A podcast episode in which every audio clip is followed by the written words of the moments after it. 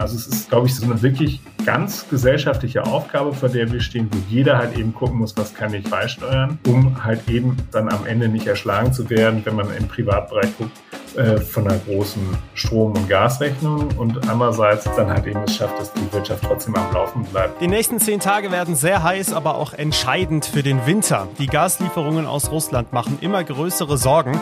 Was jetzt im Juli wichtig wird und warum zum Beispiel in NRW über Wärmeräume diskutiert wird, besprechen wir heute hier im Aufwacher. Rheinische Post Aufwacher. News aus NRW und dem Rest der Welt. Ich bin Florian Pustlauk. Schön, dass ihr dabei seid. Es ist eine Folge der Gegensätze. Wir sprechen ja über einen möglichen harten Winter. Dabei stehen uns ziemlich harte Sommertage bevor. Über 40 Grad sind im Laufe dieser Woche hier bei uns in NRW möglich. Das bedeutet auch, vor allem zu Hause müssen wir uns darauf vorbereiten. Und wir haben mal ein paar Tipps für euch gesammelt. Die hört ihr später hier im Aufwacher. Wir starten mit den Meldungen aus Düsseldorf. Die kommen wie immer von Antenne Düsseldorf. Guten Morgen. Guten Morgen Florian und schönen guten Morgen liebe Aufwacher-Community. Ich bin Philipp Klees und das sind einige unserer Düsseldorfer Themen zum Wochenstart. Kirmesfans in Düsseldorf, NRW und Deutschland zählen die Tage. Am kommenden Freitag öffnet die größte Kirmes am Rhein. Die Schausteller rechnen mit gewaltigen Besucherzahlen. Mehr als viereinhalb Millionen Menschen könnten in diesem Jahr auf die Oberkassler Rheinwiesen strömen. Egal ob in Stuttgart, München, Bremen oder Mainz, überall gab es bei den Besucherzahlen bislang ein großes Plus. So könnte es ab Freitag auch bei der größten Kirmes am Rhein sein. Seit 2019 mussten die Menschen bei uns auf die Rückkehr der größten Veranstaltung der Stadt warten. Über 300 Attraktionen wird es geben, die Preise werden steigen steigen, die Personalnot ist groß. Trotzdem wollen die Schausteller endlich wieder Kasse machen.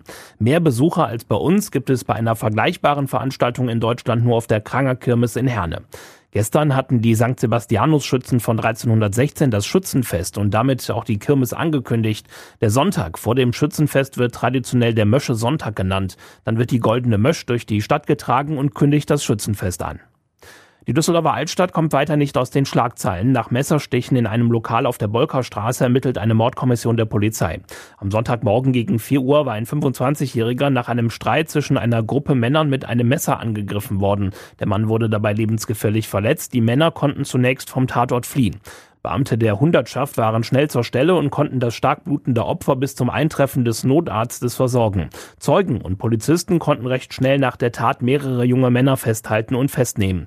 Aktuell wird untersucht, wer für die Messerstiche verantwortlich ist. Viele Düsseldorferinnen und Düsseldorfer, die sich mit dem Coronavirus infizieren, müssen deutlich länger als fünf Tage in Quarantäne. Das hat uns ein Sprecher des Apothekerverbandes hier in Düsseldorf bestätigt. Bei den Menschen, die sich freitesten lassen möchten, sei fast jeder zweite Test noch positiv. Dass viele Menschen so lange ansteckend sind, führe auch dazu, dass sich das Coronavirus immer noch schnell verbreitet, betont der Sprecher des Apothekerverbands. Das mache es auch wahrscheinlicher, dass das Coronavirus weiter mutiert. Es sei wichtig, dass wir die Infektionszahlen niedrig halten. Die Corona-Bürger Bürgertests sollten deshalb weiter für alle kostenlos sein, fordert der Verband. In der ersten vollen Woche, in der wir teilweise für die Tests zahlen mussten, habe man gesehen, wie viel weniger Menschen sich testen lassen. Im Vergleich zur Vorwoche ist die Zahl um rund 40 Prozent zurückgegangen. Zufriedene Veranstalter, viele verkaufte Karten und das Wetter hat auch mitgespielt. Die Bilanz des Sommerkulturfestivals Asphalt ist entsprechend positiv. Im Jubiläumsjahr konnten Zuschauerinnen und Zuschauer wieder ohne Corona-Auflagen Theatervorführungen, Konzerte, Ausstellungen und auch Tanzabende genießen. Weitere Infos hat Antenne Düsseldorf-Reporterin Sandy Droste. Das zehnte Asphaltfestival ist am Abend nach 19 Tagen zu Ende gegangen. Insgesamt kamen 7000 Zuschauerinnen und Zuschauer zu den Veranstaltungen. Besonders gut kamen wieder Produktionen an, die neue Räume in Düsseldorf für die Kunst öffnen. Dazu gehören zum Beispiel Konzerte auf der Seebühne am Schwanenspiegel, ein Theaterstück in Straßenbahn und im historischen Betriebshof am Steinberg oder die Open-Air-Bühne auf dem Gelände der alten Farbwerke. Neben lokalen Produktionen aus Düsseldorf haben Kunstschaffende aus allen Teilen der Welt teilgenommen, etwa aus Tansania, Brasilien, Iran, Island oder Wien. Rheinfire hat gut 10.000 Fans beim Heimspiel gegen den rheinischen Rivalen aus Köln glücklich gemacht. Das Team hat nach zwei Niederlagen in Folge in Duisburg wieder einen Sieg feiern können. Gegen die Cologne Centurions gab es gestern einen 17 zu 3 Erfolg. Damit bleibt Fire dem Spitzenreiter Barcelona weiter auf den Fersen. Am kommenden Wochenende hat Rhein Fire spielfrei, danach gibt es ein Heimspiel gegen Hamburg. Die Antenne Düsseldorf Nachrichten nicht nur im Radio und hier im Aufwacher Podcast, sondern rund um die Uhr auch online auf antennedüsseldorf.de und jederzeit auch in unserer App. Danke und viele Grüße nach Düsseldorf. Jetzt zum ersten Thema heute hier im Aufwacher. Wir sind mitten im Sommer, eine neue Hitzewelle kommt auf uns in dieser Woche zu und trotzdem müssen wir darüber sprechen, dass es im Winter ziemlich kalt bei uns werden könnte, falls das Gas tatsächlich knapp wird. Denn wir sollten uns schon jetzt darauf vorbereiten, auch hier in NRW. Dafür ist der Leiter des Ressorts Landespolitik zu Gast, Maximilian Plück. Hi. Hallo, grüß dich. Also zum jetzigen Zeitpunkt muss ich sagen, ja, die Warnungen zum Beispiel von Bundeswirtschaftsminister Habeck, die sind deutlich, aber irgendwie kann ich mir noch nicht so richtig vorstellen, was uns da genau im Alltag drohen könnte. Was ist denn realistisch? Das kann im Augenblick niemand wirklich objektiv sagen, weil das große Problem oder die große Unbekannte, vor der wir stehen, ist, macht Putin jetzt ernst und wird nach diesem Wartungsintervall von zehn Tagen, der äh, am heutigen Montag beginnt, dann äh, das Gas auch weiterhin abdrehen oder wird es wirklich nur ein Wartungsintervall werden von zehn Tagen und die Gasspeicher können dann befüllt werden? Also das ist so ein bisschen so die große Unbekannte, die da mitschwingt. Sollte das schlimmste Szenario in diesem Doppelszenario dann stattfinden und er würde dann halt eben dicht machen, dann könnte es dazu kommen, dass der Bund priorisieren muss, also dass die Bundesnetzagentur dann tatsächlich sagen muss, wer bekommt Gas, wer wird abgeknipst und so weiter. Und äh, wir haben ja in der Vergangenheit halt eben sehr viele Appelle aus dem Bundeswirtschaftsministerium von Robert Habeck gehört, der immer gesagt hat, Leute, fangt bitte an, Gas zu sparen, wo immer ihr auch könnt, also Gas und Energie. Und ähm, im schlimmsten Falle kann es dann tatsächlich auch so sein, dass dann Leute, wenn die Gaspreise explodieren, dann auch sich genau überlegen werden, ob sie die Heizung wirklich im Winter anstellen oder nicht. Und das ist halt eben schon auch ein schwieriges Szenario. Du hast gerade dieses Wartungsfenster angesprochen. Da geht es ja um die Pipeline Nord Stream 1, also die durch die russisches Gas schon Richtung Europa fließt. Warum ist diese Wartung so ein kniffliges Thema? Diese Wartung ist insofern ein kniffliges Thema, als ja einerseits ähm, Russland das auch benutzt, um halt eben so darzustellen nach dem Motto der Westen, das sind die eigentlich Bösen. Also da geht es insbesondere um Teile von Siemens Energy, die fehlen, um eben diese Pipeline weiter störungsfrei zu betreiben. Das ist das eine.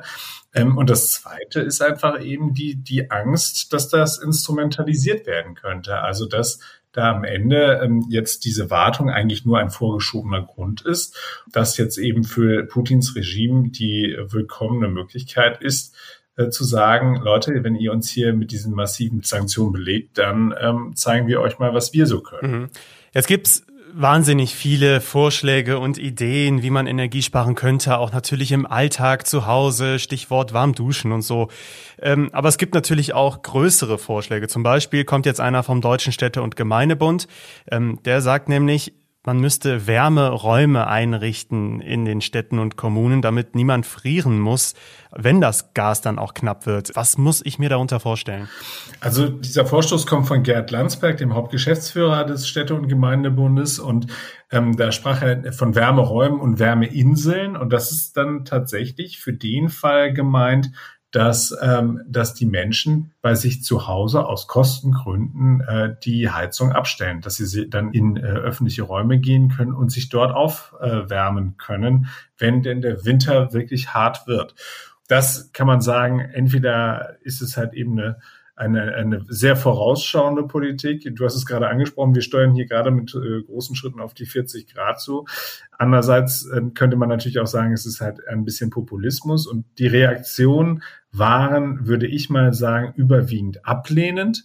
Beispielsweise habe ich gesprochen mit der Chefin des Deutschen Gewerkschaftsbundes hier in NRW, mit Anja Weber, und die hat ganz klar gesagt, also ähm, vordringlich sei jetzt alles dafür zu tun, dass solche Maßnahmen eben nicht nötig seien. Also man soll halt eben früher ansetzen. Ähm, und deswegen ähm, hat sie gesagt, dass das, was man benötige, sei eine Art Preisdeckel, also für den Grundbedarf an Strom und Gas, eben für die Menschen, die da besonders bedürftig sind. Und dann muss halt eben quasi der Staat das deckeln und muss dann halt eben sagen, alles, was darüber hinaus an Preisentwicklung kommt, das wird dann halt eben den Unternehmen ersetzt. Das ist natürlich halt eben eine extrem kostspielige Veranstaltung. Aber ähnlich hat sich beispielsweise auch der Fraktionsvize der SPD im Landtag, Alexander Vogt, geäußert. Der hat halt eben äh, sich Herrn Landsberg ziemlich zu Brust genommen, weil er da äh, gesagt hat, dass er es für ausgemachte Sache äh, halte, dass Menschen mit kleinen und mittleren Einkommen am Ende äh, die Verlierer möglicher Energieengpasse sein müssten. Ist natürlich auch extrem plakativ ausgedrückt, äh, weil wir ja schon das klare Bekenntnis der Bundesregierung haben, dass sie sich halt eben vordringlich eben auch um die Privathaushalte kümmern werden und dass sie da auch, auch Härten abfedern werden. Wie, das wissen wir im Augenblick noch nicht so ganz genau, wie das Ganze vonstatten gehen äh, soll, aber daran arbeitet die Politik gerade. Also man merkt schon, es ist halt eben eine wahnsinnig aufgeregte Debatte, die wir gerade im Augenblick erleben. Aber äh, die kommenden zehn Tage werden uns, beziehungsweise nach Ablauf der kommenden zehn Tage, werden wir dann halt eben Gewissheit haben, laufen wir in die Situation hinein, dass es im äh, Herbst und Winter wirklich, wirklich eng und haarig für uns wird oder äh, schaffen wir es, die Gasspeicher dann so zu befüllen, dass wir in Ruhe uns nach Alternativen umsehen können, um halt eben unabhängig von russischem Gas zu werden. Du hast schon angesprochen, ähm, der Appell, jetzt sich schon vorzubereiten, nicht erst äh, zu warten, bis das Kind in den Brunnen gefallen ist. Es geht ja um Sparmaßnahmen, die Kommunen zum Beispiel jetzt schon durchführen. Ähm, da gibt es Schwimmbäder, in denen das Wasser nicht mehr ganz so warm temperiert wird wie sonst. Was gibt es sonst noch für Möglichkeiten, auch flächendeckend Energie einzusparen? Und da spreche ich jetzt nicht von, ich dusche jetzt zu Hause mal ein bisschen kälter. Naja, also diese, die Frage, ob ich halt öffentliche Gebäude eben weiter beheize und ob ich dort überall ähm, warm Wasser anbiete, die ist schon essentiell, weil halt eben vor allem in dem Moment, wo ich halt eben Wasser erhitze und, und Wärme erzeuge, ich wahnsinnig viel Energie aufwenden muss es gibt dann immer diese Vorstöße, die sind dann so schön einfach, dass man sagt, okay, äh, wir, wir knipsen jetzt hier überall halt eben das warme Wasser ab und äh, lassen äh, die Leute dann, wenn sie unbedingt bei uns duschen wollen, dann halt eben kalt duschen. Aber das ist schon schwierig. Also es gibt ja beispielsweise schon Diskussionen darüber, dass in bestimmten Situationen, etwa bei, bei hochklassigen Fußballspielen und so weiter, das dann nicht so einfach möglich ist.